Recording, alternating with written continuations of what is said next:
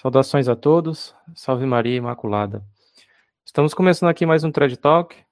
Dessa vez trataremos mais uma vez sobre o tema do sede-vacantismo, com a presença de dois convidados muito especiais, que é o Padre David e Dom Curcio. Os, do, os senhores poderiam se apresentar, por favor? Boa tarde a todos.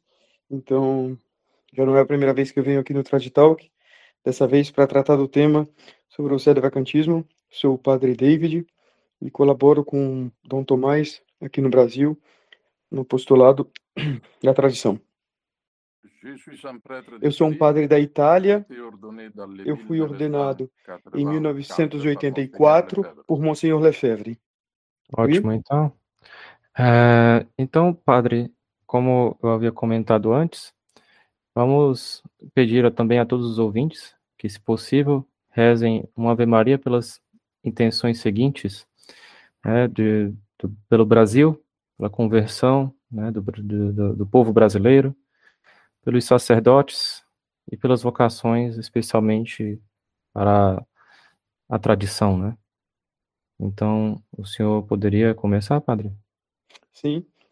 Em nome do Pai, do Filho e do Espírito Santo. Amém.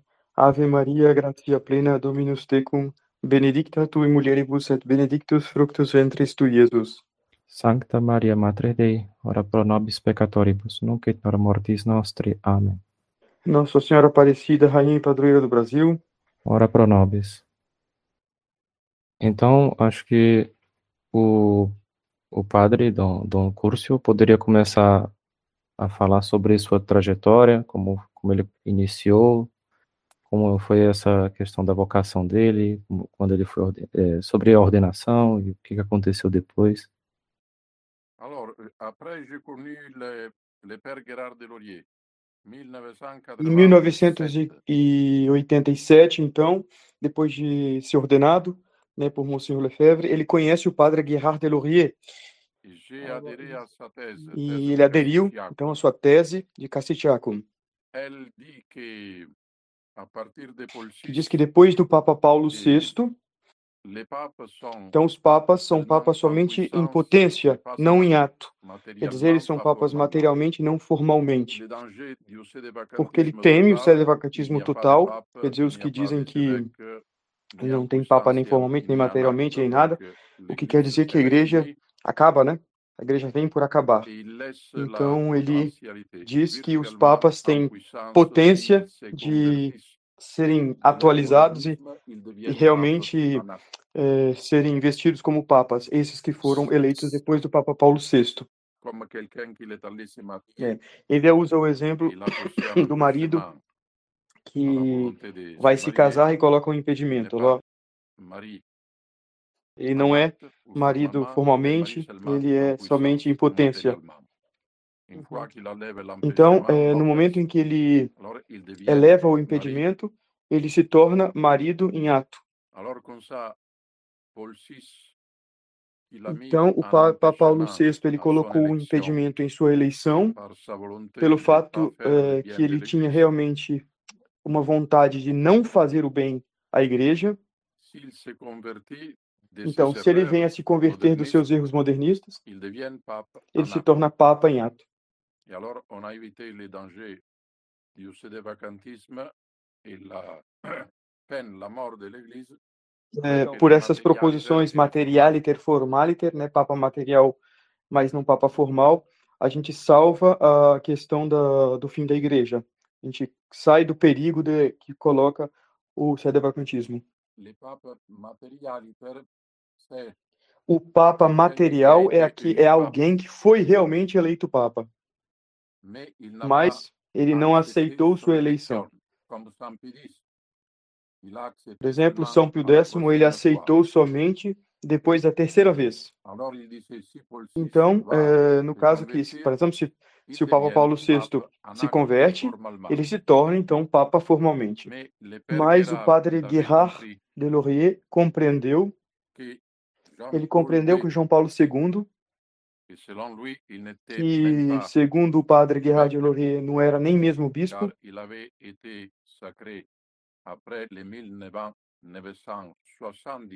porque, segundo o padre Guerra de Laurier, ele já foi sagrado segundo o novo sacramentário de 1970. Então ele já não era mais bispo pra, para o padre Guerra de Laurier, opinião do padre Guerra de Laurier.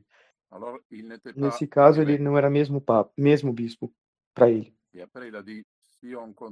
Então ele disse: se nós continuamos assim, nesse posicionamento, vai chegar um momento que eles não serão mesmo, mesmo padres, como o caso do Papa Bergoglio, que foi ordenado padre depois dos anos 1970.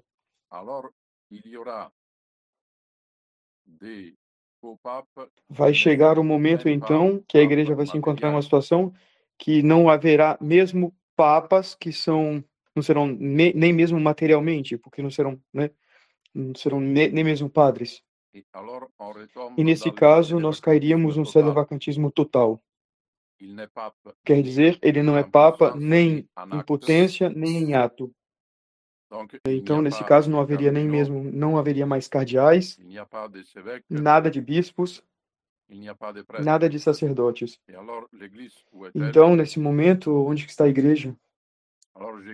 O padre, então, Dom Curso diz que ele deixa, então, o Mater Boni ele deixa o padre Guerra de Laurier, então, Dom Guerra de Laurier, ele se coloca o problema, onde está a igreja, de cai assim no sedevacantismo total, mas ele morre, ele era muito inteligente, ele seria muito capaz de concluir, mas ele morre antes de concluir. E Dom Curso, então, deixa o Mater Boni Concílio. A questão muito inteligente que ele se colocou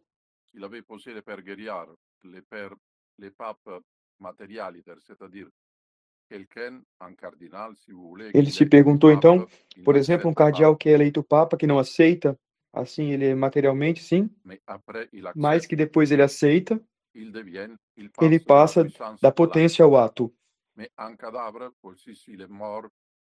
Mas um cadáver, por exemplo, se ele está morto, por exemplo, João Paulo II, morto, ele não é mesmo material.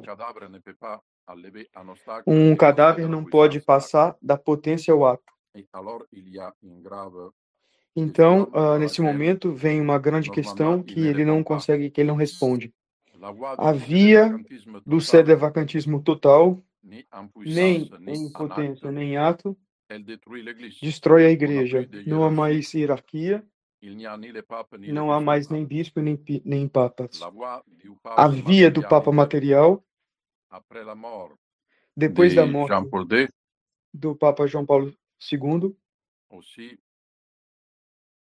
também ela conclui na tese do sedevacantismo total. Ele não é capaz de elevar o obstáculo, pois ele morreu. Então, é, segundo o que ele diz, não se pode mais é, seguir essa tese. Também foi fundado por uma concepção exagerada da infalibilidade papal. Pois eles dizem que eles dizem que a cada vez que o Papa fala como Papa em questões de fé e de moral, ele é infalível. O Concílio Vaticano I, no entanto, claro, ele deve falar enquanto Papa sobre a fé e a moral, mas ainda é, são necessárias duas condições. Ele deve definir e ele, de outro lado, ele deve obrigar a crer. Então, eles dizem, por exemplo, eh, no documento Dignitatis Humanae, Paulo VI ensinou, enquanto Papa, sobre uma questão de fé e moral, ele deveria, então, nesse caso, ser infalível, deveria aplicar a infalibilidade nesse caso. Mas tem um erro aí. Conclui, se conclui que ele não é Papa. Ele pode tornar-se Papa, pois materialmente ele é, mas em ato ele não é. Então, ele pode se tornar ainda. Mas os que defendem essa tese não lembram e não falam que ele deve definir e obrigar a crer. Então, nesse caso, o Papa Paulo VI não cumpre as quatro condições estabelecidas pelo Concílio Vaticano I. Dans Então, não é verdade que ele deveria ter sido infalível no Dignitatis Humanae, porque ele não cumpre as quatro condições. É verdade, o Papa pode ser infalível no simples magistério ordinário, se eh, ele define e obriga a crer. Mas, eh, por exemplo, o Vaticano II é um concílio pastoral. Não quis definir nem obrigar a crer. Então, mesmo quando ele fala em questões de fé e de moral, ele não define, ele não obriga a crer.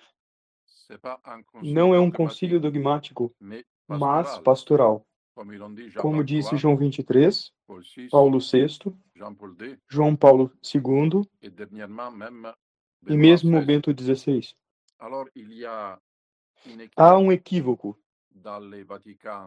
Há um equívoco. No Vaticano II, eles podem se enganar porque eles não quiseram nem ni definir, nem obrigar.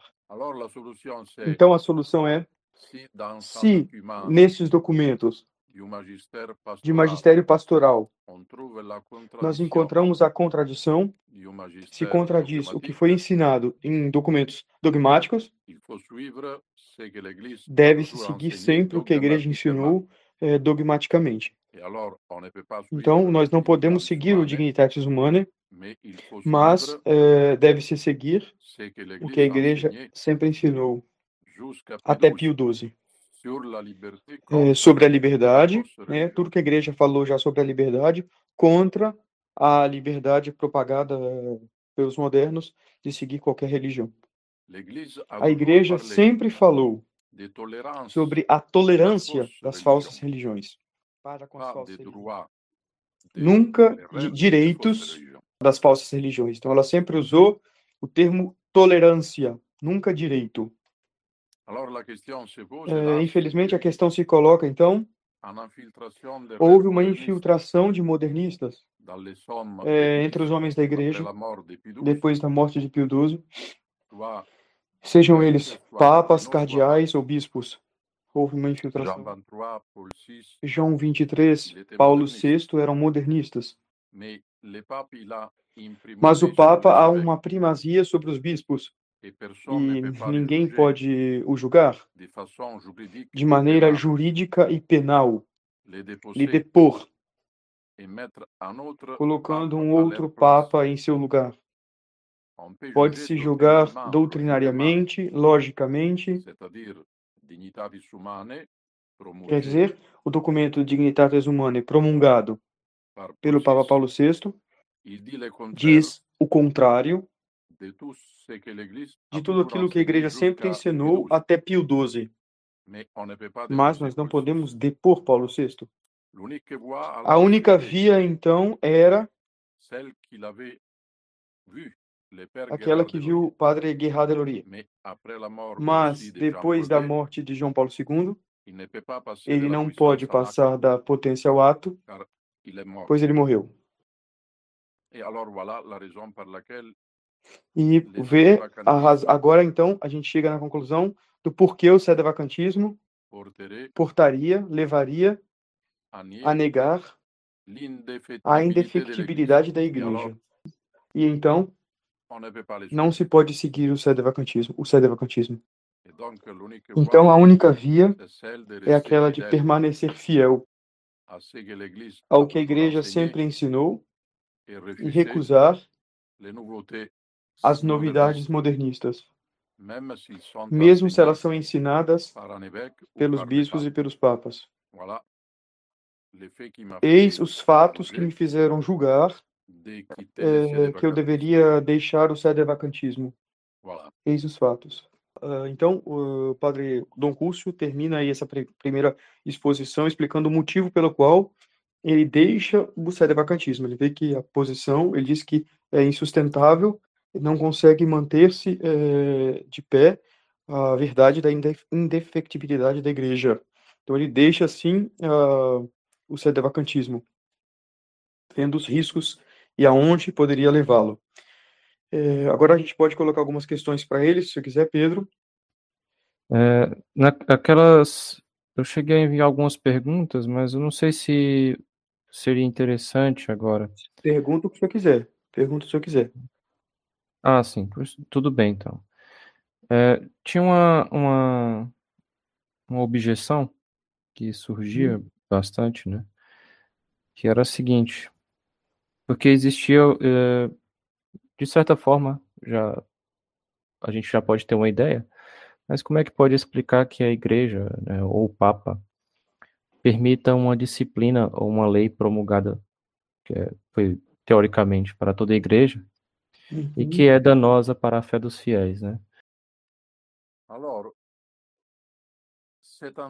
É um fato que, depois de João, de João 23, eles ensinaram erros. Mas quem pode constatar que eles perderam o pontificado? É a questão do Papa herético. O Papa pode realmente ser herético? Uh, a maior parte diz que não, mesmo se ele caísse em heresia. Então, no caso que ele caísse em heresia, quem poderia é, declarar, o depor e colocar um novo em seu lugar? Se eu respondo que são os bispos e os cardeais, nós negamos a primazia do Papa sobre os bispos. E é um dogma de fé definido pelo Concílio Vaticano I. É um fato e, infelizmente, ele ensina erros. Mas nós não temos o poder jurídico para declarar que ele é decaído e eleger um novo Papa. Oh, o superior do Papa é somente Jesus Cristo. Nós devemos esperar que nosso Senhor Jesus Cristo haja o mais rápido possível. Que ele, ele mesmo coloque a igreja, sua igreja, em ordem. Então, ficou claro a posição de, de Dom Curcio. Eu faço uma, uma segunda pergunta nessa mesma linha, para não perder o, o foco. É, Monsieur Labbé, é, então, eu fiz a pergunta para ele, que é uma das críticas que os vacantistas fazem à posição de Monsieur Lefebvre, falando pejorativamente RR, né? reconhecer e resistir. E diz que pas, pas possível reconnaître et résister.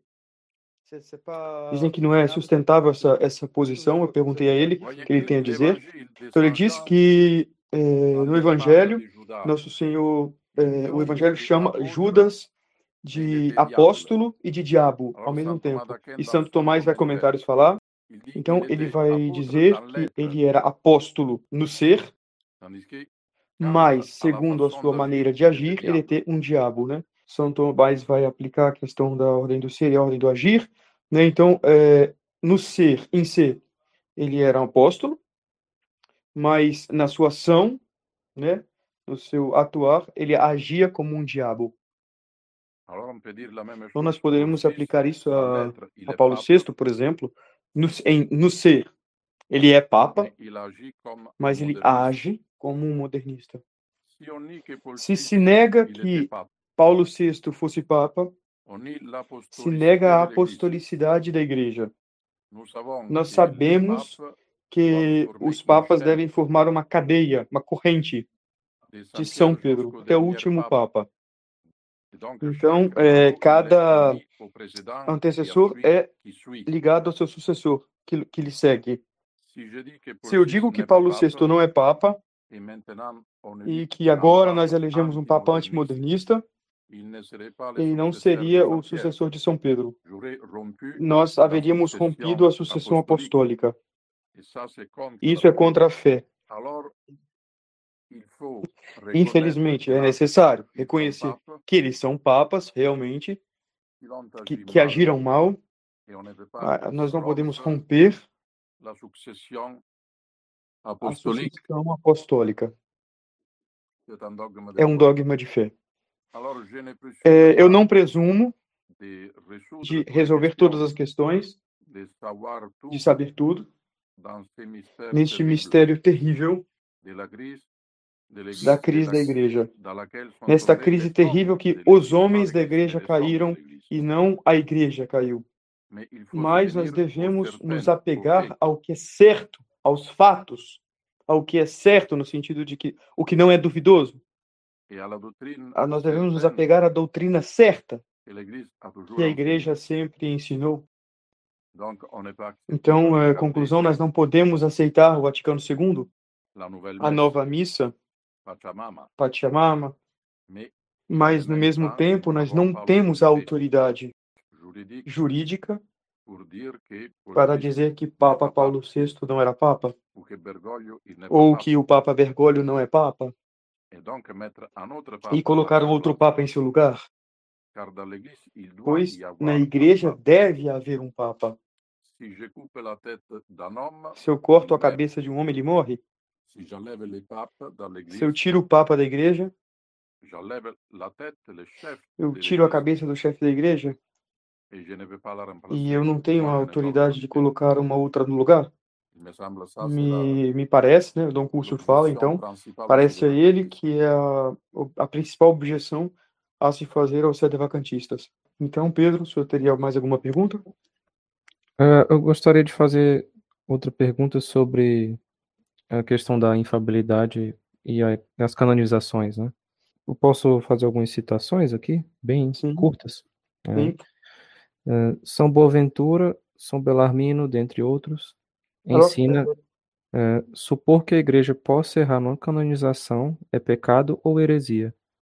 Ao passo que Soares, Azórios e Gotti é, mantinham que tal suposição seria ao menos próximo à heresia.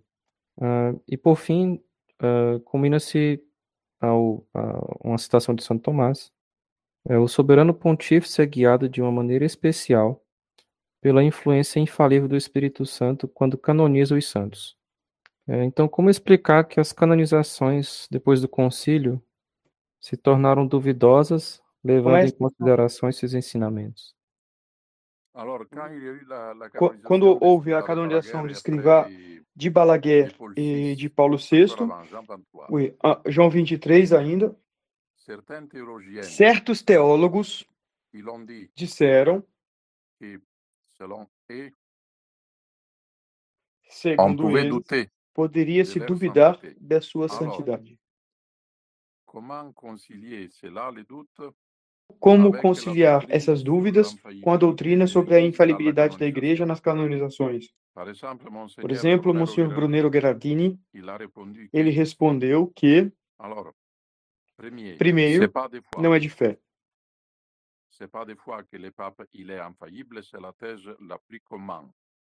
É a tese mais comum, a opinião mais certa, mas não é de fé. E a outra não é herética. Então, diante deste caso extraordinário, nós podemos reter que eles não são santos. Segundo Monsenhor Lefebvre, ele mesmo dizia que os papas conciliares, tendo essa mentalidade eh, liberal, né, não queriam definir. Então, nesse caso, eles não engajaram a sua infalibilidade. Recentemente, Monsenhor Viganó, ele disse que nos processos atuais de canonização foram cortados enormemente as condições para se chegar à declaração é, da heroicidade das virtudes.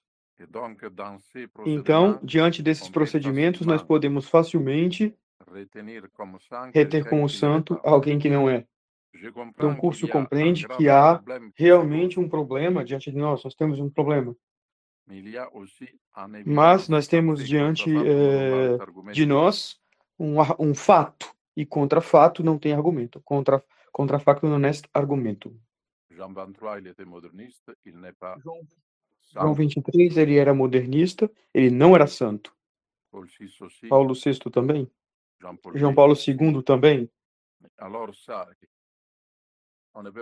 Nós, nós não podemos presumir tudo. Nós não podemos presumir saber, saber de tudo. À meia-noite, nós não podemos ver claro.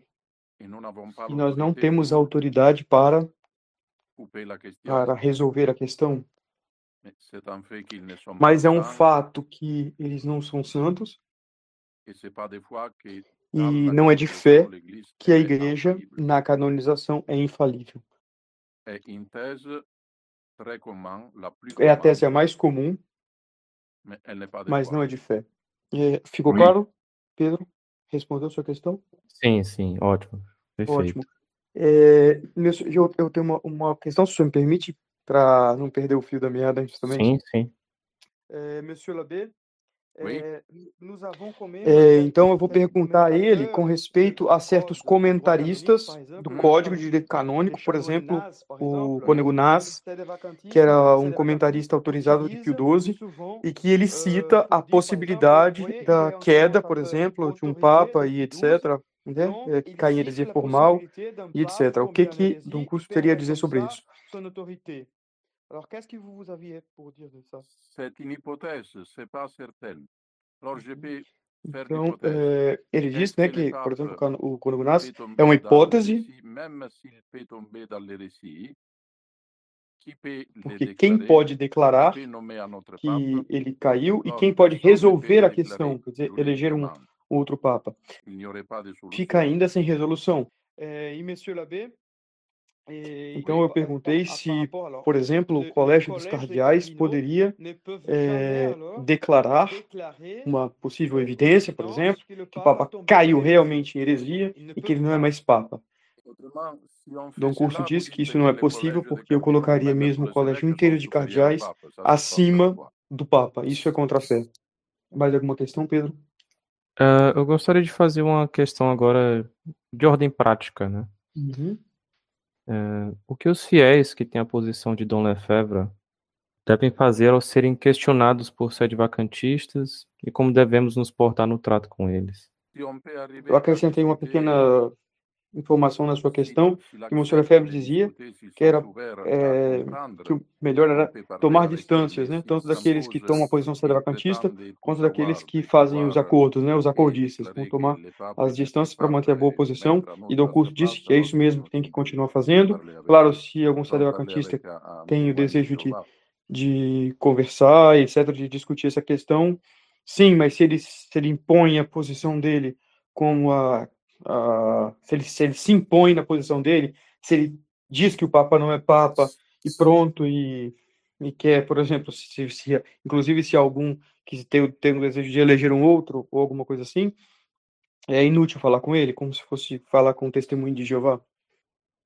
Uh, e no caso, assim, de proximidades, por exemplo, alguém que tem algum amigo, um conhecido que tem essa posição, né, a pessoa deveria realmente se afastar ou não se afastar? Como seria o melhor?